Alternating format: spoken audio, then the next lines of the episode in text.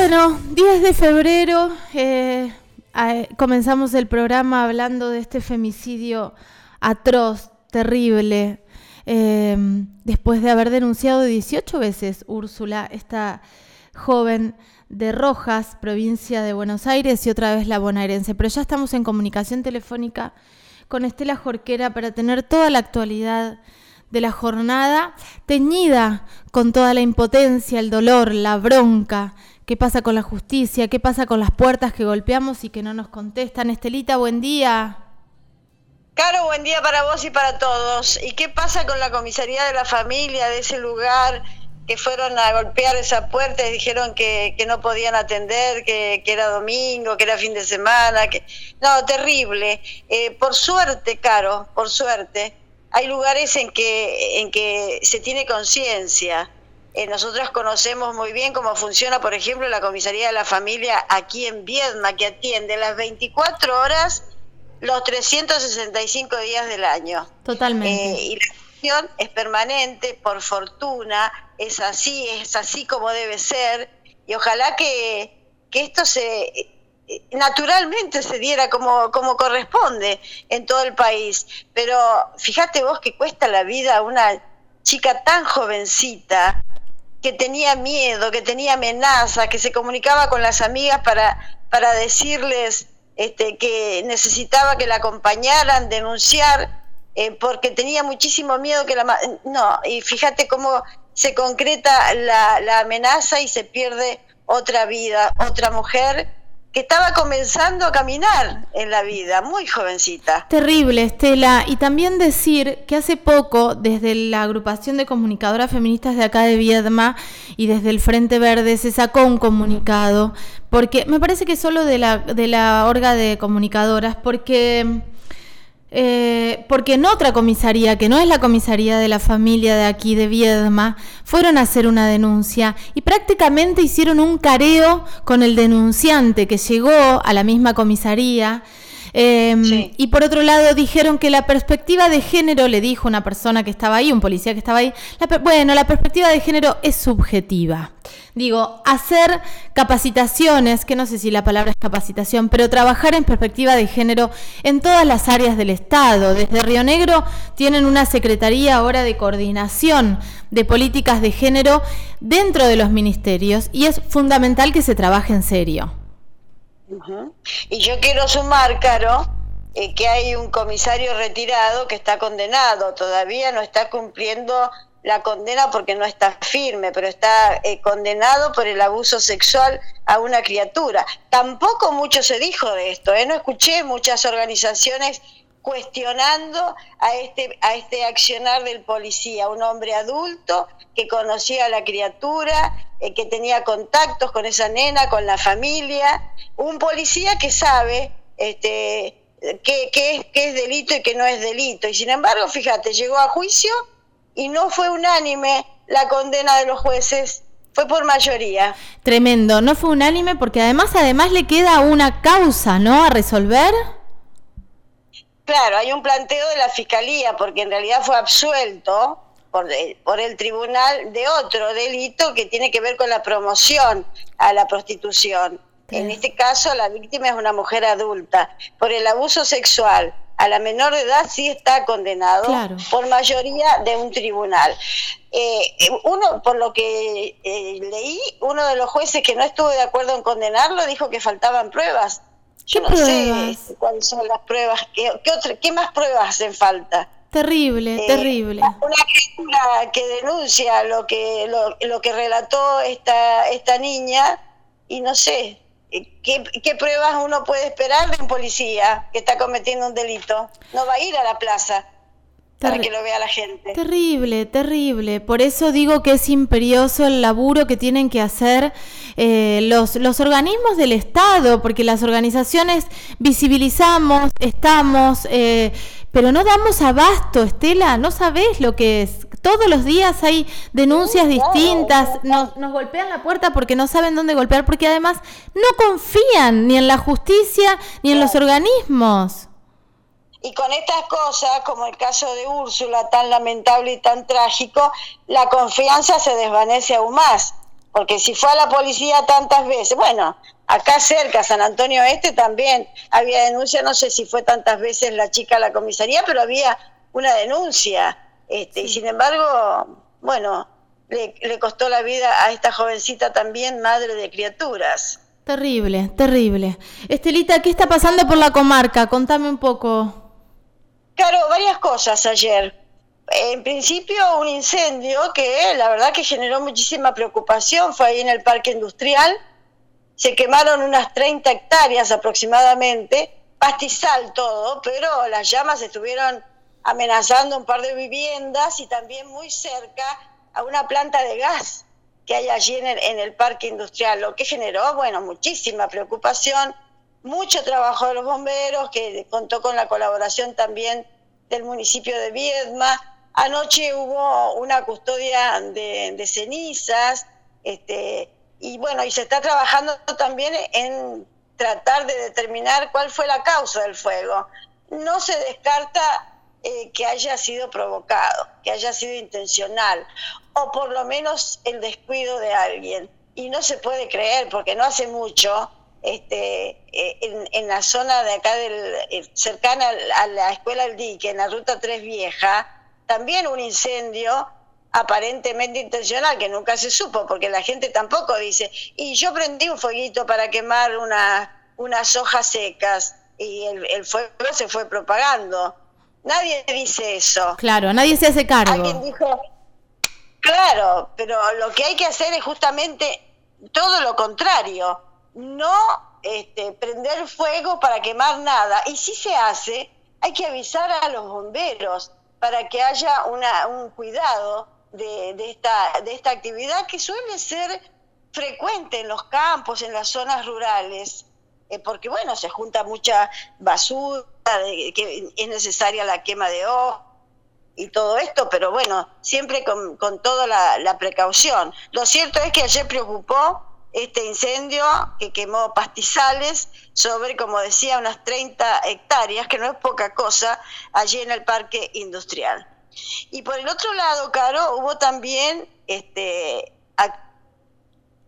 en el marco de la investigación de este millonario robo al que hemos hecho referencia desde el día que se produjo en la mañana de este lunes. Sí. Ayer hubo allanamientos, hubo muy, uno, uno muy visible, porque fue en la céntrica Saavedra, casi Buenos Aires. se observó presencia policial uniformada y sin uniforme en un garage. Este, de allí se habría secuestrado una moto que podría guardar características similares a la que eh, se habría utilizado para darse a la fuga a los delincuentes que interceptaron a este joven que llevaba la recaudación de estaciones de servicio o en una suma de mayor a los 3 millones de pesos según lo que se está hablando. ¿Solo la moto? Una moto. Eh, fue detenido un joven. Eh, Todavía no hay información sobre la audiencia de formulación de cargos, que podría ser esta tarde o mañana. Pero hay trascendidos, Caro. Por ejemplo, que este joven tendría antecedentes y que estaría cumpliendo con una libertad condicional, porque según los trascendidos, esto no, no está oficialmente confirmado, habría o tendría una tobillera colocada. Uh. Este, bueno, no se sabe, esto oficialmente no ha sido confirmado, como te decía, pero estos son los comentarios. Tendría antecedentes, sí. estaría en el último tramo del cumplimiento de la condena por un hecho anterior de características similares a este. Eh, ¿Viviría este joven allí, en ese lugar, en esos departamentos de la calle Saavedra, casi Buenos Aires?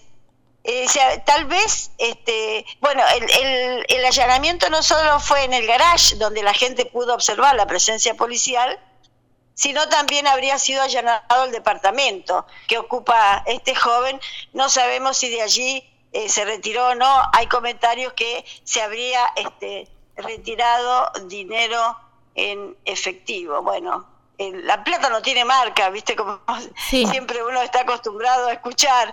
Pero bueno, y todo es trascendido. Vamos a ver qué es lo que pasa, vamos a esperar la audiencia de formulación de cargos donde la fiscal hará un detalle de todo lo que ha sucedido en el marco y lo que está sucediendo, porque seguramente se están dando medidas también, se está esperando el resultado de las pericias de los celulares que han sido secuestrados, también de las pericias en el Fiat 1, donde circulaban los delincuentes que interceptaron al Ford Fiesta que conducía este joven que llevaba la recaudación. Digo joven, la verdad que no sé su nombre, este, que, que fue, lo, chocaron, el, el, uno lo chocó, eh, después le tiraron gas pimienta y de esa manera, cegándolo, le arrebataron el bolso, la bolsa donde llevaba la recaudación. Lo cierto es que hay mucha investigación policial. Ayer hubo allanamientos en, en una en un lugar de venta de chatarra, también en otra vivienda, en este garage que te hacía referencia y en el departamento de ese edificio. Así es que habrá que ver, solo hasta el momento lo que conocemos es que hay una persona detenida. Perfecto, o sea que se sigue la investigación, una persona detenida, bueno, con, antecedentes, esta moto, eh, supuestamente dinero. Esperemos que se llegue a, toda la información. Eh, porque son hechos gravísimos que además cuentan con esto que decíamos ayer, con una investigación previa, no es que agarraron al tuntún un auto y encontraron millones de pesos. No, claro, exactamente, hay un trabajo previo y que me imagino yo la preocupación en los propietarios de las estaciones de servicio, porque se han sentido observados sin duda pero también la preocupación en otras empresas donde las recaudaciones, y uno no lo sabe esto, eh, recaudaciones que son importantes, entendemos, y, y no sabemos cómo, cómo se traslada ese dinero del comercio o de la empresa al banco. ¿De qué manera? No, totalmente, es horrible. Que te estén monitoreando, Estela, un horror. Y además, fíjate vos el riesgo. Decir que gracias a Dios este joven que conducía el auto, eh, en vez de gas pimienta le podrían haber dado un, tiro, por ejemplo, o amenazarlo con un arma, blanca o hacerle daño. Ponés en riesgo la vida de las personas también. Terrible, terrible. Debe estar generando una reflexión este, para quienes, eh, en la forma en que trasladas el dinero cuando es importante al banco, es decir, hay un trámite en el medio que alguien lo tiene que cumplir. Eh, con un riesgo con un riesgo me parece importante para las personas. Sí, medio que nosotras, eh, nosotros acá en muchos aspectos estamos o estábamos acostumbrados a vivir mucho más tranquilos, tranquilas. Hace de un tiempo a esta parte todo se recrudeció. Eh, la bestialidad se, recrudeció, esta cosa de poner cabeza en delinquir está acá, ya no está en las grandes ciudades. Entonces, bueno, terrible. La verdad, terrible todas las noticias, Estela. Sí, lamentable, es, eh, es lamentable, pero, pero bueno, eh, es lo que hay. Ayer también creo que vos hiciste referencia, fue la, la gobernadora para anunciar el plan de vacunación, cómo se va a hacer, cuál es el método que se está, en el que se está trabajando para que la gente que quiera acceder a la vacuna y que esté en condiciones, que pertenezca a grupos de, de riesgo, lo pueda hacer y cómo se podrá inscribir y cuál será la metodología a aplicar en Río Negro. Y bueno, ella fue a hacer el anuncio en el Hospital Sati. Eh, la semana pasada, o esta, la verdad que no me acuerdo, hace muy poquitos días estuvo en el Hospital Sati, fue una visita sorpresiva de la gobernadora, recorrió los servicios y demás, pero en esta oportunidad ayer, eh, cuando los hospitalarios advirtieron la presencia de la gobernadora, salieron a reclamar. este, y, y, se tuvo que forzar una reunión con representantes de los hospitalarios porque siguen reclamando eh, que este, esta propuesta del gobierno, la última que han recibido, de blanquear las sumas en negro que percibe el trabajador eh, de la salud, este, vaya, que sea progresiva este blanqueo, esta es la propuesta del gobierno, progresiva en los próximos tres años, a partir de este.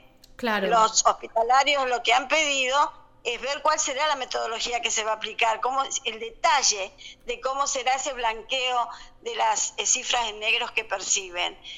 lo pidieron hace tiempo y todavía no lo recibieron. Esperaban recibirlo en los primeros días de febrero no ha sido así para poder analizar y evaluar si están o no de acuerdo con esta propuesta del gobierno. Bueno, hasta ahora no lo recibieron y este también esto ha generado este, una situación de, mayor bronca entre los trabajadores, de más disconformidad. Por eso la manifestación de ayer. Lo, lo que se sacó en limpio es que la próxima reunión hospitalarios-gobierno será el próximo 23. El próximo 23 de febrero es la próxima reunión. Ahora, estamos desde hace mucho esperando. A mí me tomó por sorpresa el otro día em, cuando hablábamos con Andrea Prieto, que me decía que todavía no tenían este cronograma de cómo van a cobrar. En un momento pensamos que ya estaba resuelto después de la reunión, ¿viste? Sí, no. Eh, lo, que, lo que sí se transparentó es esta, esta intención del gobierno de blanquear las sumas en negro en los, en, durante, en los próximos tres años. Pero no se sabe cómo y es lo que están esperando, esta respuesta está esperando los trabajadores. Perfecto. Vamos a ver qué es lo que sucede. La próxima reunión ya fue fijada para el próximo 23. Perfecto, Estelita. Bueno, muchísima, muchísima información para los que arrancamos la mañana un poquitito tarde. Estamos recontra. Estamos muy informados. porque sabes que, sabes que el amanecer se está complicando, Caro. Eh, se está complicando. Cada día, pero cada día es un poquitito este, más lento la salida del sol, como que hace muy poco, las seis, seis de la mañana ya estaba clarito, ahora le está costando.